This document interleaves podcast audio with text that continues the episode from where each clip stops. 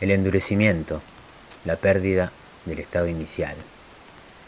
En el umbral de la expansión, el chico vudú es una pieza móvil, sin el alta médica y con prospectos tirados junto a la cama, frascos vacíos, la esquizofrenia todavía sin catalogar.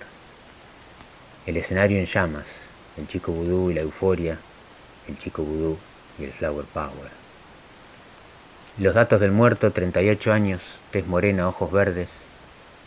Uno imagina el desarrollo químico y después el milagro, ese susurro que es como un pinchazo que busca el torrente sanguíneo y entonces la parálisis, la revolución, que es un ritual extraño. El chico vudú, el chico vudú. Uno también imagina fotos y la pericia científica, el voltaje y la excitación, una Fender Stratocaster prendida a fuego, la palabra tumba. El sonido de una cuerda de acero estirada hasta la médula y una luna de color rojo, el chico vudú semidesnudo sobre un catre de hierro y el equipo forense a su alrededor analizando el fundamento que debería explicarlo todo, buscando la huella que finalmente armará una hipótesis falsa.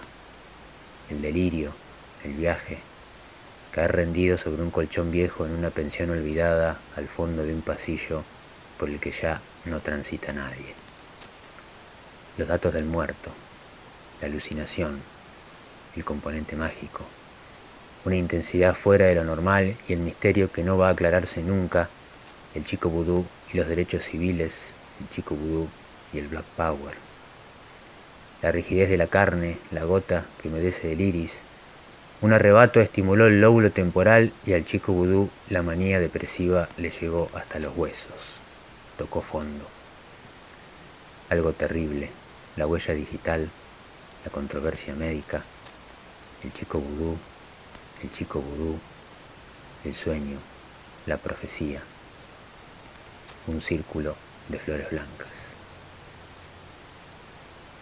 Mi nombre es Sebastián González y soy de General Roca y este texto se llama Chico Vudú y pertenece al libro del mismo nombre.